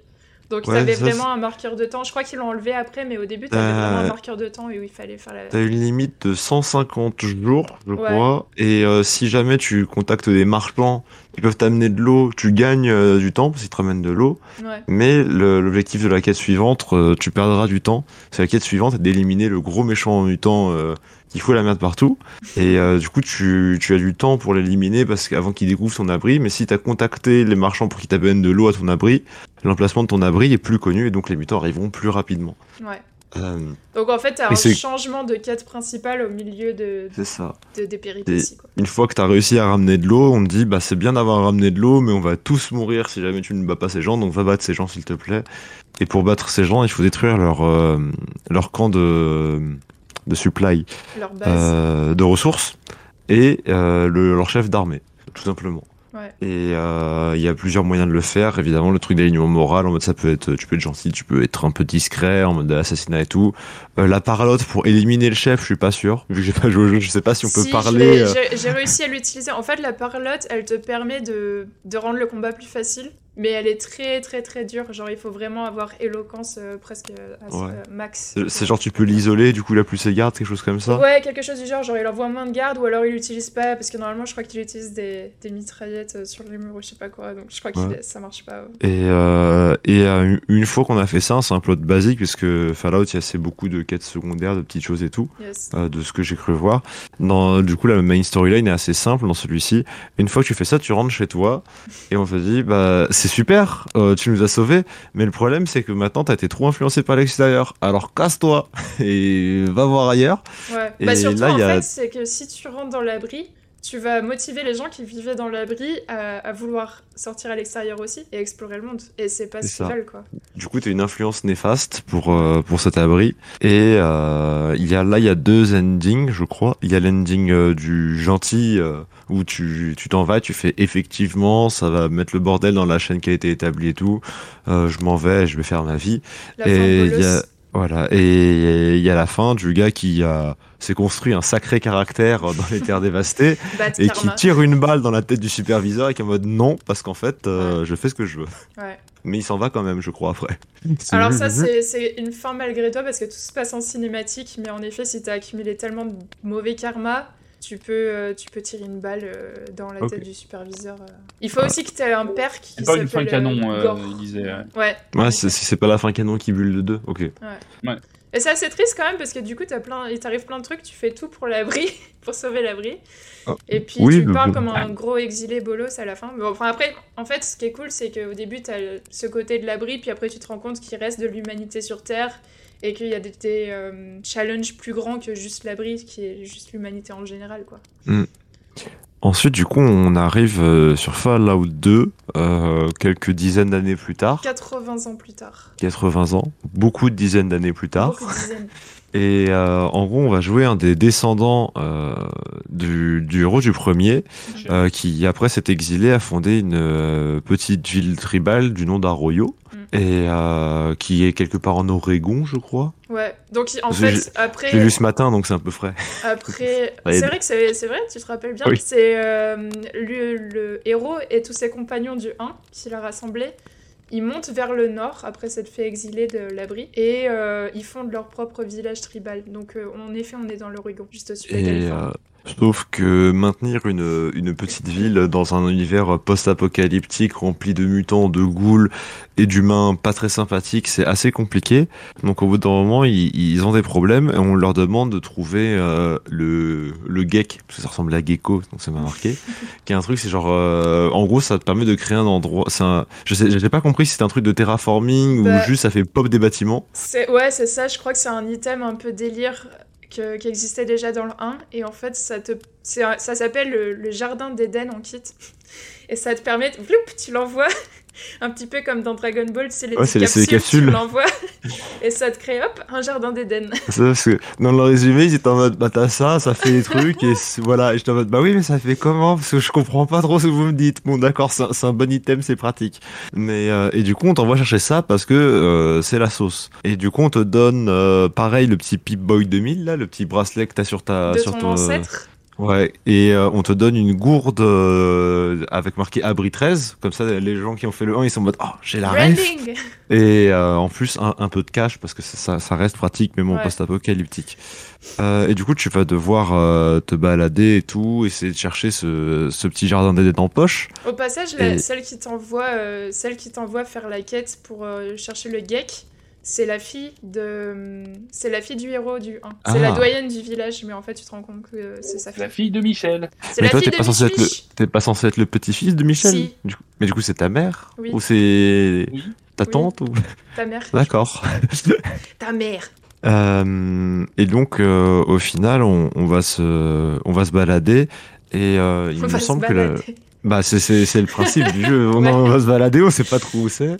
Il me la, semble la. que la, un des premiers endroits où on peut trouver le, ce, ce petit gecko, euh, c'est d'aller dans le l'abri 13, l'abri du premier jeu. Mais euh, abri 13 qui se retrouvait vidé euh, parce qu'on apprend que les, les gens ont été capturés par l'enclave, Oui. The Enclave, mais je sais Enclave. pas la traduction française, je t'avoue. Et euh, qui en gros, c'est euh, le ce qui reste du gouvernement américain euh, d'avant-guerre Mm. et qui euh, sont en train de subsister, qui sont sur une plateforme pétrolière parce que c'est l'Amérique et qui du coup font des, des, des trucs là-bas et c'est pas très propre. Bah, c'est Euh, l'enclave, c'est un peu, euh, c'est euh, nous on a l'ADN pur de la race humaine avant qu'elle ait été mutée. Nous euh, les, Mhm. les humains parfaits, Ah, l'ADN qui a pas été, voilà, c'est méga des petites capuches blanches aussi, Les non Un méga truc comme ça. nazis traumatisés par les événements du 1 et du mutant, je pense. Et euh, bon, tu, tu remarques que l'abri est vide, tu prends ton petit, ton petit geek, et puis tu vas rentrer chez toi en mode c'est pas grave, j'ai mon geek, et Ouais. euh, tranquille. Sauf que quand t'arrives avec ton geek sous le bras, tu te rends compte qu'il y a plus personne chez toi, et tu fais un Ah, mais Ah. Ils, ils sont où mes, mes, mes fellows Michel? Ils s'appellent tous Michel. Où est la tribu de Dana? Voilà. C'est Euh. un peu comme dans, dans euh, l'âge de Pierre avec euh, cheval là? Pierre? Oui, c'est Michel, Michel, Michel. Est, c'est Michel. Où est la tribu Et- de Dana? Et en fait, t'apprends que euh, la plateforme pétrolière des États-Unis euh, a, a fait déjà kidnapper tous les gens de l'abri 13. Euh, car petit, petit point lent sur les abris, la plupart des abris se passent des saloperies dedans. Ouais. Euh, mais l'abri On en 13, il y avait de la chance, c'est qu'il n'y avait pas de, il y avait pas de saloperie. Parce que euh, la saloperie, c'était qu'il n'y en avait pas. c'est qu'en gros, ça faisait une réserve d'ADN plutôt clean pour faire des expériences plus tard. Donc c'est, on n'a pas trop d'expérience à faire maintenant. On fera bien plus tard, vous inquiétez pas, on sait où ils sont. Et du coup, ils les ont ramenés, ils ont ramené les mecs d'Arroyo parce qu'ils ont trouvé une base qui était plutôt saine, ils se sont dit on va faire des trucs. Euh, toi, en tant que héros de la ville, parce que t'as trouvé ton geek, donc t'es forcément le héros, tu dis bah j'ai trouvé le geek, mais ça sert à rien, il y a plus personne. Bah je vais alors casser la gueule et je vais ramener les gens. Voilà. C'est c'est un peu ouais. la mission de fin du jeu où tu dois t'embarquer euh, sur la plateforme pétrolière et c'est méga dur. C'est méga dur. Tu vas sauver et loader tout le temps ta save. Ça c'est le safe gaming, ça je reconnais. Ah bah Ça, c'est c'est Baldur's. Gate 3 quand t'as des choix de dialogue et tu fais hmm, F5. Vous pensez que Baldur's Gate 3 rapide. c'est dur jouer à Fallout 2 Et Ouais. voilà, c'est plus ou moins ce que j'ai compris. Donc, c'est des storylines à chaque fois qui sont assez simples, entre guillemets. C'est va chercher truc. Attention, menace là-bas une fois que t'as trouvé truc. Et Mm. tu vas taper menace là-bas. Un Mais truc euh, euh, intéressant à noter aussi sur la plateforme, c'est qu'il y a le président des États-Unis aussi que tu tues là-bas. Mm. C'est un peu le chef des- Oh. de l'enclave. Ouais. Et euh, parce qu'ils sont tous Voilà. protégés par les radiations, donc ils sont- on est les Américains purs entre guillemets. Et Mm. ils faisaient en fait, ils utilisaient le FEV qui est le Force Evo- Evolutionary Virus, qui est euh, en gros ce qu'ils utilisaient sur euh, les cobayes d'Arroyo et de l'abri 13 qui est une sorte. Ils, ils voulaient le transformer, le FEV, qui est ce virus, en une sorte de maladie aéroportée qu'ils veulent disperser sur les États-Unis pour en gros tuer tout ce qui a été muté. Comme ça, Oui. ils sont les seuls à régner. euh, en fait, ils ont réussi à créer une souche qui détectait les gens qui avaient été irradiés. ouais. Et du coup, avec ça, bah, ils étaient en mode, bah, ça tue les gens qui se sont infectés, puisqu'ils sont infectés. Et après, ça va tuer les gens qui ont été irradiés. Comme Ouais. ça, après, il n'y a plus que nous. Ouais, c'est ça. Bon, c'est des, mé- c'est des C'est un peu méchants. ça, le, c'est- un plan de méchant. pourquoi ils sont fait euh, embarquer dans, sur la, la, la plateforme en fait, pour faire des expériences. Mais, mais du coup, à chaque fois, la- voilà, le Fallout 1 et 2, c'est des main storylines euh, très simplistes, basiques, en mode euh, on va tout droit. Mais à chaque fois, bah, vu que tu parcours le monde et tout, tu découvres euh, des quêtes alternatives, des ci, des ça, des side quests à chaque fois, et tu te balades, tu papillonnes un peu euh, comme euh, l'aura fait euh, Elder Scroll plus tard et des choses comme ça. Mm. Euh, et voilà, c'est Ouais, Du moins, ce qui a l'air d'être l'attrait du jeu. C'est très chouette. Et puis déjà, euh, pour trouver l'abri 13 au début, c'est pas mal de péripéties, c'est beaucoup d'histoires. Les euh, pérégrinations. Les pérégrinations de Michel. Et bien ce mot. puis, euh, une fois que tu as libéré ta tribu et les gens de l'abri 13, contrôlés par l'enclave, tu détruis la base et à la fin, euh, les habitants de l'abri 13 et Arroyo, ensemble, main dans la main, ils construisent, euh, grâce au GEC, la, la communauté prospère qu'ils voulaient faire. Le ils La ville de ça Michel. La ville, bah, ils créaient, comment ça s'appelle? Je crois qu'ils appellent ça Vault City ou un truc du genre. euh, genre un mélange des noms des deux villes, quoi. Ok. Voilà, donc c'est ça l'histoire de Fallout 2, c'est plutôt un good ending à la fin. Oui. On peut pas shoot le superviseur parce que c'est toi le superviseur. You are the boss. Tu pourrais te mettre une balle dans la tête, mais bon. Oui, mais bon, on est, on est heureux normalement, on a sauvé nos poteaux, on a retrouvé tous nos Michel. D'ailleurs, ça va faire bizarre, l'abri et les Michel. Ils vont être, mais attends, vous appelez tous Michel là Ça passe pratique ça.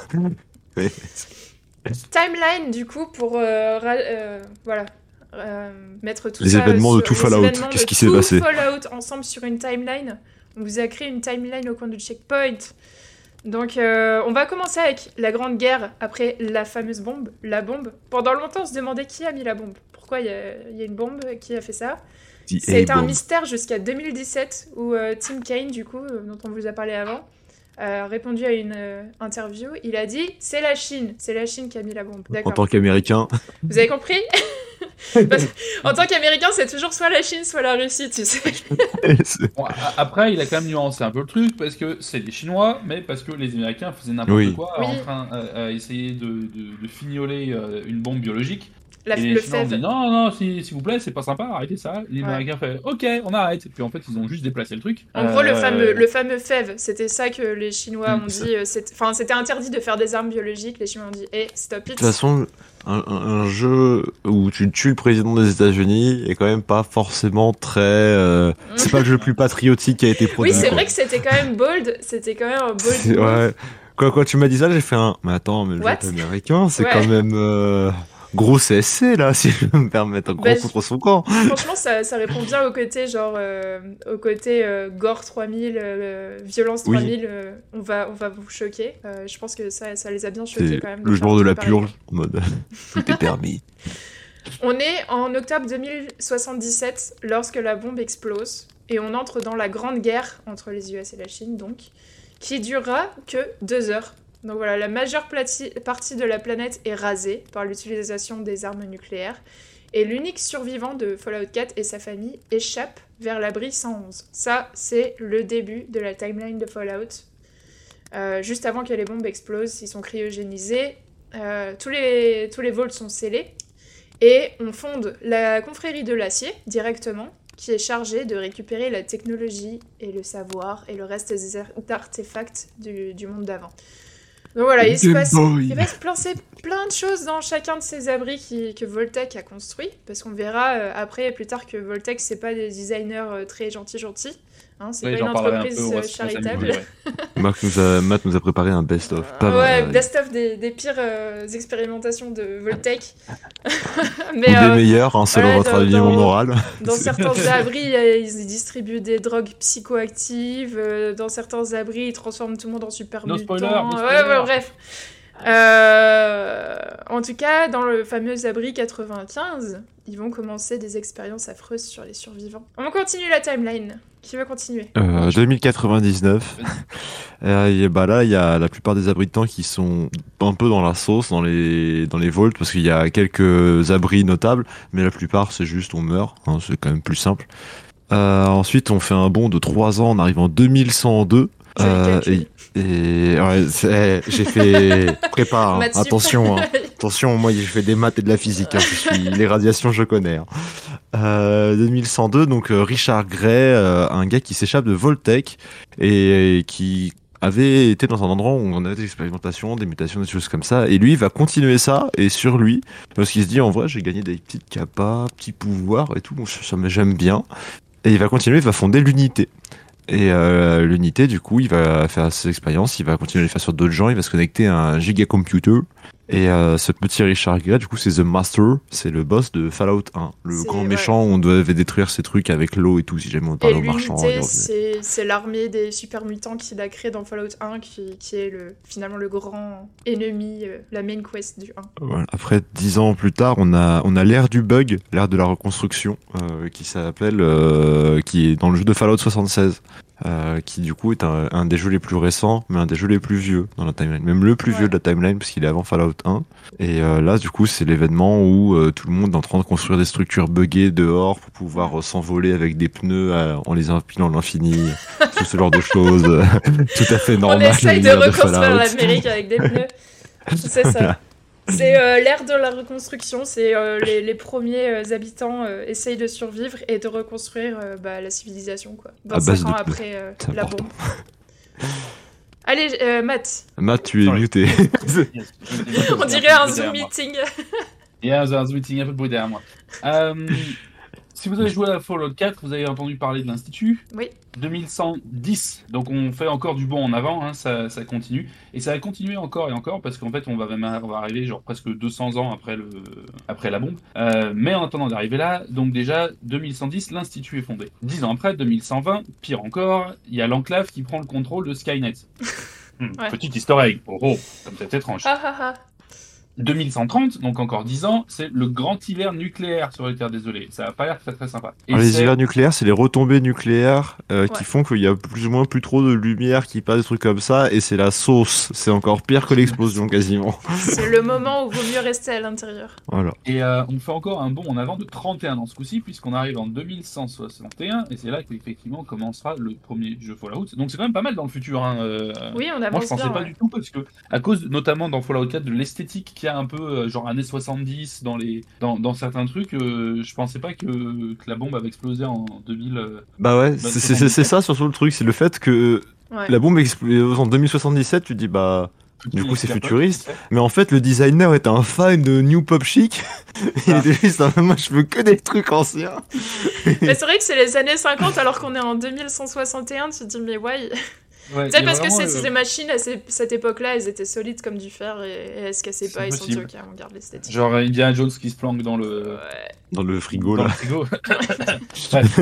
Donc 2161, début de, effectivement de Fallout. T'as Fallout le 1. Vault Dweller qui, euh, qui, qui, qui part faire son. Faire, faire- Et les sa aventures de. Michel. Faire Euh, le mal euh, ou le Michel, bien. Et effectivement, qui vont se finir dans le sang de, de Richard Gray. Euh, et effectivement, tu as le reste de la confrérie d'acier qui se charge de, euh, de finir le nettoyage. On saute encore dans la- en avant, 2188, et euh, le Vault Dweller, Michel, euh, qui a créé Arroyo, donne vie à une petite fille, qui deviendra plus tard, en 2210, la doyenne d'Arroyo. Oui. Et on va arriver effectivement sur le début de Fallout 2, bientôt. Jack No, est-ce que tu veux prendre la suite Et bah, on sait que quand il a fait sa fille, il écrit son mémoire et il disparaît à jamais. Personne ne l'a parti- jamais vu. Parti acheter des où il est cigarettes. Ouais. Partage. Euh, alors, 2227, les habitants cryogénisés de l'abri 111 sont tempor- temporairement décryogénisés. C'est un petit peu le pitch de base de Fallout 4. Temporairement décryogénisés et un agent de l'Institut, le fameux institut dont on vous a parlé avant, kidnappe l'enfant du seul survivant de l'abri et tue son époux ou son épouse, Yeah. selon si vous êtes une femme ou un homme. Parce que ce jeu est euh, fermé à l'idée que vous êtes hétérosexuel. 2236, les scientifiques de l'enclave commencent à capturer des esclaves et des cobayes pour créer des mutagènes, le fameux Fallout 2. Malheureusement, leurs actions stupides créeront une deuxième vague de super mutants. Youhou Euh, Ceux-ci Cool. prendront le contrôle de la base de l'enclave et tuera leur propre communauté. Voilà. Donc euh, on n'était pas encore parti sur euh, la plateforme pétrolière, on était dans, dans un institut Voltec. 2241, Fallout 2 commence, du coup vous êtes l'élu, la petite fille ou le petit-fils de l'habitant de l'abri légendaire qui est envoyé pour trouver un kit de création de jardin d'Éden et pour sauver la communauté. Et euh, voilà, il témoigne de la cruauté de l'enclave et euh, il se rend compte que l'enclave commence à massacrer des civils. Et en automne 2242, l'élu, il tue le président des États-Unis, waouh, et il termine ainsi le plan de domination du monde de l'enclave. Donc les habitants de l'abri 13 et de Arroyo, ils partent main dans la main pour créer euh, ensemble une nouvelle communauté grâce au kit de création du Jardin d'Éden, qu'ils appellent Vault City. Et l'élu devient le doyen de ce nouveau village. Et ce nouveau village sera plus tard annexé par la RNC. Si vous avez joué à, à New Vegas, vous entendrez parler de la RNC. Et je te passe la main, Sky. Euh, donc euh, le- la même année où l'élu a tué le président des États-Unis, euh, Richardson se fait, du coup le président se fait effacer de l'histoire complètement. C'est c'est un Thanos snap et ça devient une espèce d'histoire euh, de, de fantômes pour faire peur aux enfants, des trucs comme ça. Euh, six ans Never plus tard, 2248, euh, il y a un, un, un- un petit gars euh, un peu colérique qui s'appelle César, qui se prend pour le fils de Mars qui commence à prendre le contrôle et annexer les tribus du Midwest américain. Il veut créer euh, l'Empire romain euh, V2. Et c'est euh, plus ou moins le plot, de, enfin pas le plot, mais l'adversaire un peu de Fallout New Vegas, Une des factions. euh, qui est, je, cite les notes qu'on m'a communiquées, un peu débile, euh, n'en déplaise à Alex, hein, qui c'était un de ses Fallout préférés, il me semble, si ce n'est le préféré. Euh, et cette, mais la Légion de César, franchement, c'est. et, et du coup, ce César va établir sa capitale sur les ruines de Flagstaff en Arizona.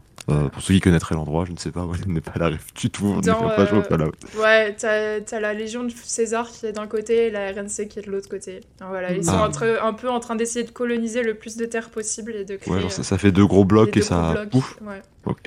Euh, 2257, le projet Pureté est établi, euh, un nom qui engage forcément des bonnes choses, hein, comme d'habitude, hein, c'est toujours bien. Euh, et ça commence les événements du coup de Fallout 3. C'est la pureté Oh. des eaux, euh, il me semble, dans Fallout. Ah, Enfin, alors si c'est pour l'eau, ça va. si c'est juste l'eau, ça va. Ils ok, ils ok. Euh, un an plus tard, 2258, euh, Catherine meurt en couche et James, désormais père veuf et célibataire, va prendre en charge l'éducation de son enfant en se réfugiant dans l'abri 101 avec bah, son enfant, où il va devenir médecin et lui, il abandonnera le projet Pureté. Euh, Est-ce que tu veux prendre la suite Matt? Alors, projet pureté, on fait encore un bond en avant parce que why not? Euh, 2274, euh, on a effectivement New Vegas qui s'établit. Euh, pardon, euh, non, je reformule. On a l'amba- l'ambassade de la RNC qui établit le strip de New Vegas. Peut-être plus de sens comme ça. Mm. Euh, et qui recommence effectivement un, cer- un certain nombre de projets, notamment euh, ramener l'électricité à Vegas, ce qui plaît pas trop à la Légion de César. Et on a à nouveau une jolie petite guerre qui se déclenche entre les copains euh, post-apocalyptiques. 2277, on a un petit courrier qui apporte un colis contenant les codes de lancement d'une base de missiles locale. Donc bon, on peut pas recommencer, hein. Une une petite guerre nucléaire, c'était pas assez. Une deuxième. Même si c'est des petits missiles, Euh, C'est le, c'est le pitch de New Vegas du début, le courrier, Voilà. c'est vous. Tout à fait. Et euh, même année, si je ne m'abuse, effectivement, c'est aussi là qu'on a le début de Fallout 3, euh, puisqu'on a l'enfant de James qui quitte l'abri 101, euh, et James qui euh, se relance dans le, dans le projet Pureté, euh, Ouais. Alors que son enfant, effectivement, est parti, est parti chercher un kit de création de Jardin d'Eden Pour l'aider. euh, pour l'aider. 2287, l'unique survivant de l'abri 111 a été décryogénisé, puis recryogénisé, et effectivement, ça sera donc notre, notre Michel, ou Michel de Zelo, euh, de Fallout 4, et qui va donc partir à la recherche de l'Institut pour retrouver son enfant. Ah oui, Le- juste, le- juste avant, en 2277, c'est la fin de l'enclave aussi, au passage. Au moment où tu finis le jeu et tu retrouves Ah oui, le jardin d'Éden, tu... c'est fini. Imagine, tu te réveilles, t'as été cryogénisé, décryogénisé, recryogénisé, et entre-temps, t'as plus ton, ton conjoint, conjointe, et t'as plus d'enfant. mais mais qu'est-ce qui s'est passé? C'est bizarre quand même. euh. Parce qu'on était des glaçons, et là, on est depuis des glaçons, et il n'y a plus, plus personne. Alors que le papa ou la maman d'Arroyo abandonne son enfant complètement pour aller chercher des cigarettes, il se rattrape avec Fallout 3 ou Fallout 4 où il faut rechercher ton parent, ton enfant. C'est ça. Et donc, bah, juste pour finir, effectivement, euh, les dernières dates qu'on qu'on a, 2287, donc effectivement 210 ans après le, le début des hostilités. C'est le début de la grande guerre du Commonwealth, parce que pourquoi pas une autre guerre. Euh, et effectivement, ça va être le, le setup et, le, et la région du, de Fallout 4, avec les vestiges de Boston et la Nouvelle-Angleterre. C'est ça. C'est l'Institut qui, qui se clash contre la confrérie de l'acier et plein d'autres euh, factions un peu mineures. Parce qu'en fait, l'Institut, c'est une sorte de technocratie scientifique qui se considère un petit peu comme le bastion de la, de la connaissance. C'est dit comme bastion de la prospérité, alors que la confrérie de l'acier, ils étaient à, on était là avant. Donc voilà, c'est un peu. C'est nous qu'on est les Fallout 4. gentils C'est nous qu'on est les gentils. Non, c'est nous qu'on est les gentils. Et puis finalement, voilà, ils se foutent sur la gueule. Et puis voilà. Et comme des vrais gentils, ils se tapent. Euh, point lore un peu euh, ouf de Fallout aussi, euh, qu'on considérait intéressant. C'est quoi, d'après vous, pourquoi Voltec euh, fait toutes ces expérimentations un peu douteuses sur les habitants des abris, de tous ces abris qu'on a. Pourquoi en fait? C'est marrant. Ça passe le temps. Ouais. Alors, effectivement, moi j'en avais aucune idée jusqu'à ce que tu envoies ce, un petit message ce matin, euh, Ouais. juste avant l'épisode, avec une petite piste de trivia que j'avais ratée. Bah, je trouvée. l'ai trouvé ce matin juste. Effectivement, enfin, qui, change, euh, qui change beaucoup de choses. ouais. c'est que en fait l'enclave euh, à la base son objectif c'était d'aller dans l'espace on retrouve un petit peu les prémices euh, des, premiers pitchs qu'ils avaient lancés avec un petit clin d'œil euh, sur l'espace parce que euh, ils étaient fans de, des aliens ou je sais pas quoi. Mais en tout cas voilà bon le pitch c'était que l'enclave au début ils pensaient pas qu'une guerre aurait lieu et ils ont créé un petit peu les, les Voltec, les, avec Voltec les abris pour en fait faire des expérimentations sur la génétique, sur l'isolationnisme, des expérimentations sociales, sur en fait comment ça fait de mettre des gens dans des endroits confinés où ils pensent que voilà c'est le seul endroit où ils peuvent survivre. Donc un peu ces abris c'était c'est pas des abris qui ont été faits pour survivre à des grosses des explosions nucléaires, c'était plutôt des abris en fait que l'enclave a créé pour un jour voilà, faire des tests et puis un jour euh, quitter la Terre qui commence à avoir des ressources appauvrissantes, on le sait, avec ces gens-là, soit ces gens-là, ou alors soit c'était juste des tests pour voir si les gens vont devenir fous dans l'espace. C'est du test de voyage spatial. Voilà. Un peu test d'avant-garde. C'est pour ça qu'on a un peu ces délires, euh, je pense, années 50. C'est peut-être parce que ces abris, ils avaient enfin, été construits dans les années 50 avec euh, des euh, matériaux euh, qu'on retrouvait à cette époque, avec des robotiques de cette époque-là. Donc ça, ce serait pour moi la théorie qui fait le plus de sens sur pourquoi les années 50 et sur pourquoi en fait euh, Voltec et l'enclave ont fait ces, expériences, on va dire quoi. C'est bien parce que moi c'est un truc qui à chaque fois qu'on parlait de Fallout j'étais en mode mais pourquoi il y a autant d'abris partout et aussi équipés? Parce que normalement il n'y avait pas de raison d'en avoir autant. Mm. Du coup cette euh, justification je la trouve euh, bien. Ouais. qu'elle est c'est solide c'est en mode on va vous préparer le pas suivant de l'humanité et du coup on a fait tout ça et bon ça a pas servi comme on voulait mais ça a servi Et puis ça, ça, enfin, ça explique vraiment l'intérêt de certains, de certains vaults, coffres en français j'imagine, je sais pas comment on dit Euh, euh, abris, abris effectivement. Ouais. Ça explique effectivement l'intérêt de certains abris, pourquoi ils étaient particuliers, et euh, pas tous, parce qu'il y en a, ils se sont dit, ok, si vous faites des expériences pour le voyage dans l'espace, je comprends, mais pourquoi celle-là? Mm. Euh, Mais pour d'autres vraiment, on fait, ah, mais ok, c'est pas bête, c'est effectivement. Ouais. Puis ça explique aussi que certains volts, en fait, euh, ils aient laissé pénétrer des, des radiations, ou il y, a- il y a eu des... Il y a eu des ouvertures qui étaient un peu trop tôt. le fameux vol de oh j'ai mal fermé la porte dommage Exactement, parce que c'était pas censé être des abris euh, thermonucléaires non plus, quoi. Matt, je crois que tu nous as recensé une liste euh, des pires abris. Ouais, effectivement. J'aime bien. Donc effe- effectivement, j'ai trouvé, j'ai trouvé la liste des 18 pires. euh, Ah, 18 euh, je, vais, je vais pas, je vais pas vous faire les 18, ça va être trop long. Euh, je vais vous faire ceux que moi je trouve les plus ouf. Ouais. Il y a notamment celui que on connaît, qui est le l'abri 111, qui Ouais. était pour tester la, cryogénis- la cryogénisation. Effectivement, la cryogénisation de longue durée. Et bon, bah, on voit que ça n'a pas trop bien marché puisque. ça s'appelle le seul survivant Parce qu'ils ont Il y- il y en a qu'un décryogénisé. seul. Voilà, il y en a, il y en a qu'un, il y en a qu'un seul parce que tous les autres, Ouais. ils ont eu des, euh, des faillances système. Bon, pas top. Il y a l'abri 112, euh, donc celui juste après, euh, qu'on voit dans Fallout 3, euh, effectivement, où en fait, qui est une espèce de référence à Matrix, puisque tous les résidents ont été mis euh, dans une espèce de, voilà, de cryogénisation, mais en étant branchés à un système de réalité virtuelle Mm. euh, pour vivre, voilà, dans- vivre virtuellement. Sauf que euh, le l'overseer, donc le responsable du, de l'abri, euh, il leur a pas mis euh, un jeu sympathique. C'était c'était pas. Euh, pas. Jump Tranquility Lane, l'espèce Ouais. de voilà, c'est un monde, enfin c'est c'est une espèce de gros quartier typique américain, jovial et tout. Tu sais, euh, Californie, les gros blocs, les quartiers là, un petit peu comme Ouais. Wisteria Lane. les quartiers c'est des copier-coller les maisons et les Ouais. jardins c'est une grande ligne droite et tout le monde sort et se croise en mode bonjour voisin C'est trop bien fait parce que c'est la- une des quêtes principales de Fallout 3. Tu passes par l'abri 112 et tu rentres dans Tranquility. Lane toi aussi pour comprendre ce qui se passe. Et tu rencontres le fameux docteur, euh, le superviseur. Dr. Brown. Qui Ouais. est aussi, en fait, tous ces personnages, c'est devenu des petits avatars dans ce monde-là. Et c'est tout en noir et blanc, genre tranquille américain. C'est c'est ouf la vibe qu'ils ont fait, c'est super intéressant. Voilà. Ensuite, il y a le coffre 101, qui est un de mes préférés. Euh, puisque le but, enfin, le but était très simple, ne jamais l'ouvrir. Hmm. C'est juste pour voir ce que ça donne si, si l'expérience ne s'arrête jamais. Ok. C'est Voilà. Fallout 3, je crois. L'abri sans. Euh, Est-ce qu'on le voit? Effectivement euh, C'est le truc de base euh, de Fallout. Ouais, effectivement. va, ouais. Tout à fait. Enfin voilà, mais le, le but c'était de tester les, les effets à long terme d'une D'une isolation. d'une iso- enfin, d'isolation, puis surtout effectivement d'un d'un superviseur euh, tout puissant. Et long terme, pour eux, ça voulait dire à jamais. Mhm. Voilà. Euh, donc euh, le, le coffre 101, l'abri 101, il était supposé ne jamais s'ouvrir pour aucune raison que ce soit. Voilà. Ensuite, il y a l'abri 27, euh, qui aussi, ça se tient quand ils veulent tester l'idée du, du voyage spatial. L'idée, c'était de mettre trop, trop d'humains pour pas assez d'espace. Et de Ah. voir effectivement euh, l'e- l'effet à long terme qu'aurait la surpopulation. C'est un test qui a existé dans la vraie vie, tu sais, avec les souris. Comment ça s'appelle Oui. Le test de Nîmes, où ils ont mis beaucoup de souris ensemble et ils ont regardé comment elles se comportaient par rapport à des souris qui ont de l'espace, parce que c'était des tests qu'ils voulaient faire sur les villes en général. Genre comment tu deviens à Paris en tant qu'humain, euh, tu deviens méga violent si tu es trop... Enfin, je pense à Paris, je sais pas pourquoi. tu deviens méga... Les souris dev- commençaient à devenir méga violentes parce qu'elles étaient les unes sur les autres, elles n'avaient pas beaucoup de place. C'est ça. Et euh, voilà quoi. Et donc, bon, bah, on, se doute un peu de comment ça a fini, hein, euh, cette expérience. euh.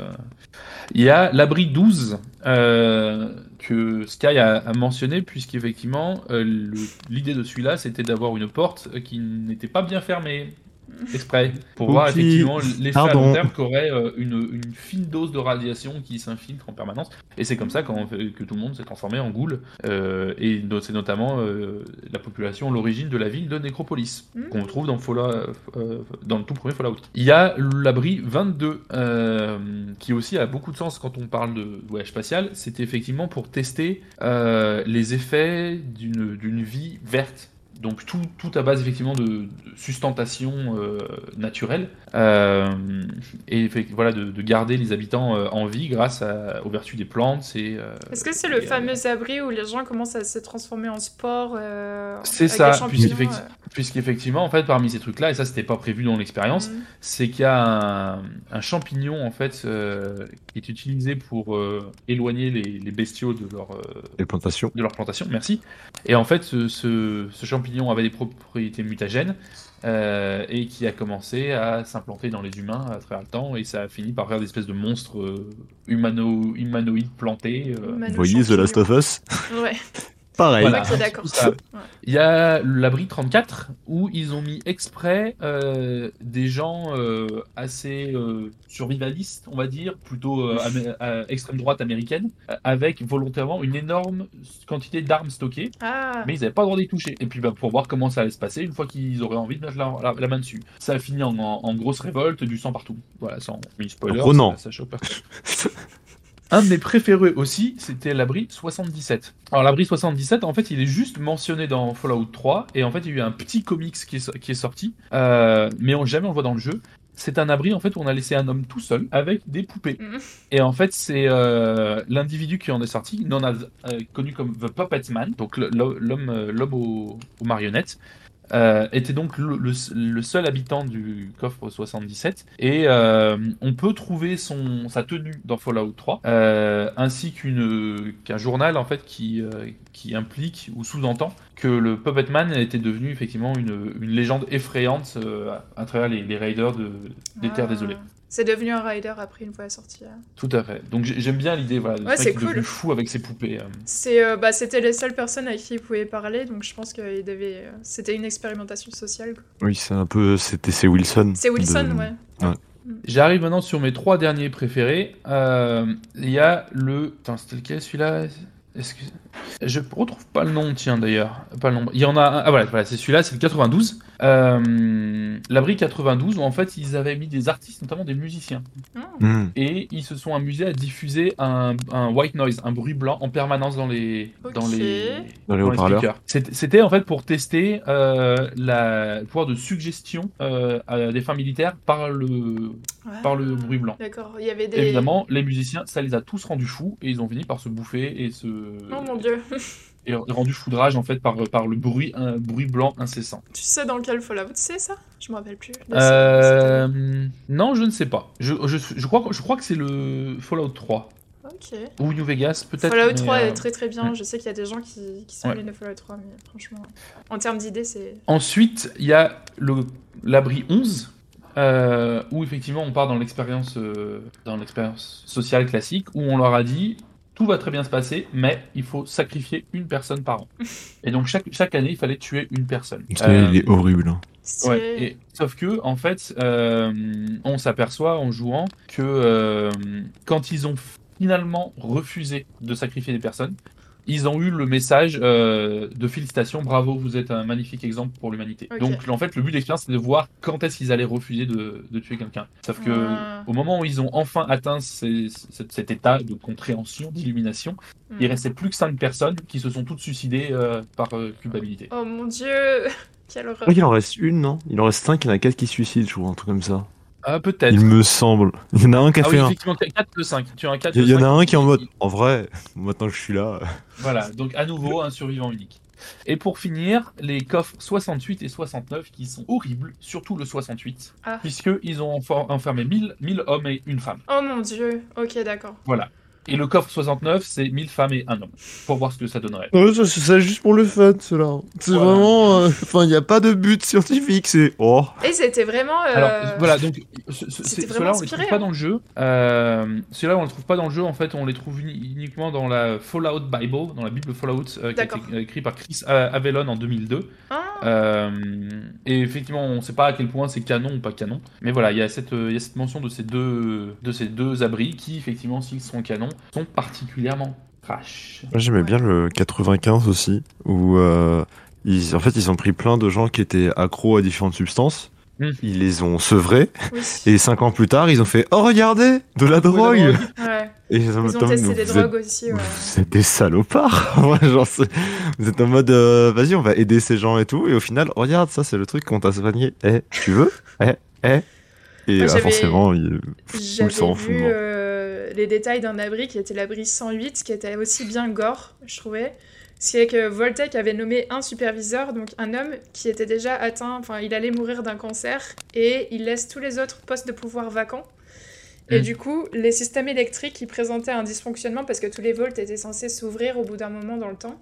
Donc il y avait quand même cette promesse de à un moment tu vas sortir, normalement dans les volts de base. Et bah en fait, c'était garanti qu'il y aurait un dysfonctionnement électrique juste au moment où le volt était censé euh, s'ouvrir. Et ils ont mis beaucoup, euh, comme vous voulez l'imaginer, d'armes dans le volt. Donc c'est commencé un gros sport bien ensanglanté euh, pour se tuer les uns les autres. Et un truc encore plus intéressant, c'est que ce qui s'est produit, c'est que dans cet abri 108, l'équipe de scientifiques s'est mise à cloner un habitant qui s'appelle Gary des dizaines et des dizaines de fois, à chaque fois en améliorant, en améliorant entre guillemets son, son ADN entre chaque clonage. Et ça rendait le Gary toujours de plus en plus hostile et de plus en plus violent. Oh, moult Gary. Et beaucoup de Gary, et à un moment, ça, ça a lancé une révolte où Gary, enfin tous les Gary se sont mis à s'entretuer et entre, à tuer tous les gens euh, de l'abri. Ah, Et il restait plus qu'un Gary à la fin, et tu le rencontres, Gary et il est en train de se tenir. Le se-. Voilà, le Gary absolu, il est en train de se tenir les genoux et de répéter Gary, Gary, Gary, c'est la seule chose qu'il peut dire. On, aurait pu faire les... on aurait pu faire les Gary contre les Michel s'ils avaient survécu. Oh my god! Enfin voilà, c'était Ouais. la liste de mes expériences Voltec Trop les, cool. les plus sympathiques. Ouais, c'est bien, j'aimerais bien obtenir cette petite euh, Bible Fallout, ce serait cool. On s'est dit qu'on allait faire un épisode bien complet, donc on va skip le quiz, mais euh, un petit point chimère tranquille, juste théorie crafting entre nous. Voilà, qu'est-ce que, qu'est-ce que ce serait cool de trouver dans un prochain Fallout, parce qu'on sait que ça fait un moment que le Fallout 4 est sorti, il va peut-être y avoir un Mhm. suivant bientôt. Euh, théorie sur le déjà lore, euh, Ouais, voilà, faites déjà. Posez-vous. Donc voilà, le lore, le contexte, les événements, euh, comment moderniser un petit peu le gameplay peut-être. euh, voilà, juste un petit débat entre nous tranquillou. Là, j'aimerais bien qu'on aille explorer les autres endroits du monde, mais le problème, c'est que je sais pas s'il y a des volts là-bas. Du coup, est-ce que c'est vraiment possible? Ouais. Mais est-ce que c'est possible? Parce que s'il n'y a pas eu de société qui est en mode, bah, comme Volt, en mode on fait des coffres pour survivre, bah, il risque de pas y avoir beaucoup de vie, quoi.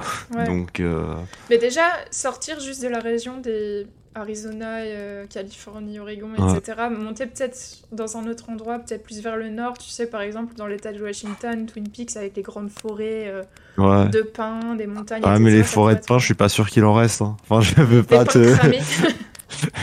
Mais tu vois, genre, tu pourrais avoir un truc en mode genre euh, Paradise Island, euh, un endroit euh, unique où genre il y aurait pas eu de radiation et tout, et du coup la vie aurait continué euh, chill.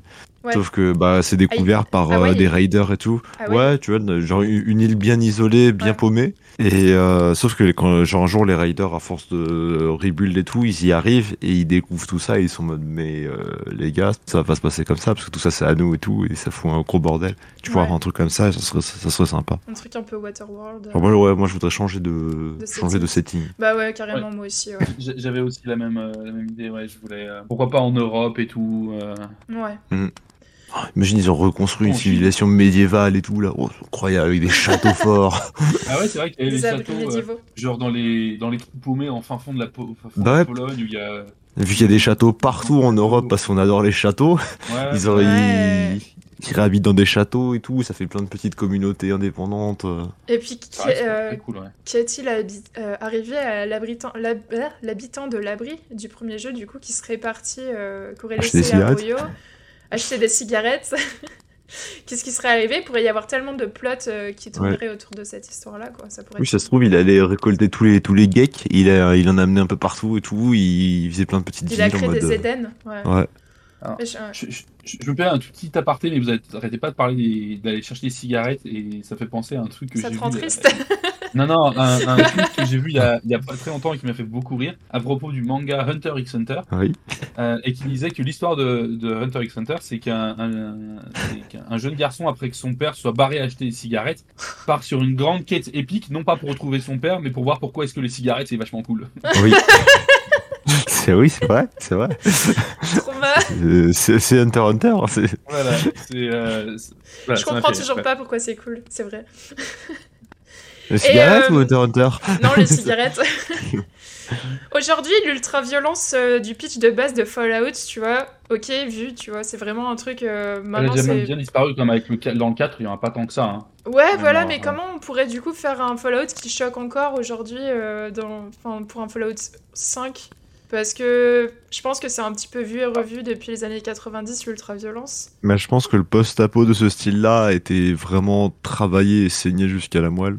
Euh, Mon, mon idée, en fait, euh, je sais pas si vous avez joué à Banner Saga, de mais je pensais à quelque chose dans ce goût-là, en fait. Donc, dans l'idée, t'as- t'es le leader d'un d'un abri. L'abri part en sucette, et en fait, euh, tu dois mener toute ta communauté en dehors, et euh, donc, en fait, traverser le, traverser le monde. Donc, si on fait ça en Europe, genre, tu, Oui. pars, euh, tu pars du fin fond du Portugal, et tu te dis, oh, on a entendu euh, sur les ondes qu'il y a un nouvel Eden qui a été créé euh, à Helsinki, et en fait, t'emmènes toute ta communauté pour traver- traverser le monde, et en fait, tu vas rencontrer d'autres communautés, tu vas devoir faire des choix, il va y avoir des combats, vous allez vous faire agresser, il y a des bandits, des machins, mais euh, vous allez trouver des gens Ouais. qui vont devoir, qui vont devoir vous aider, et en, en fonction des choix que tu fais pour ton, pour ton groupe, ta communauté, elle va grandir, tu en as qui vont mourir, tu vas peut-être devoir faire des choix qui en fait ont l'air bien, mais qui vont mener en fait à la mort de dizaines ou de centaines de personnes. Mm. Et euh, je pense que ça pourrait être pas mal, ça pour mettre vraiment Carrément. une espèce de, euh, Ce non serait- pas juste de morale, Ça serait mais beaucoup de- trop de travail, mais ce serait tellement bien. Je, pense- je pense pas, ils l'ont ils l'ont très bien fait pour Banner Saga. Ah oui, en c'est 2D, une équipe de ouais. 10 personnes, tu vois.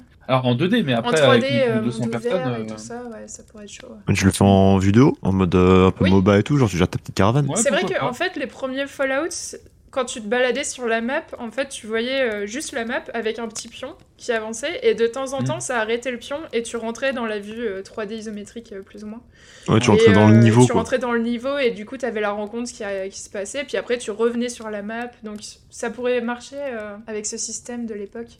Et ouais, je, je pense à un truc comme ça où au Ouais. final, vraiment le choqué, ça serait sur le poids des, le poids des conséquences. Ouais. En mode, ah, ils sont un peu, un peu dangereux ces mecs-là, je les prends pas dans le, dans le groupe.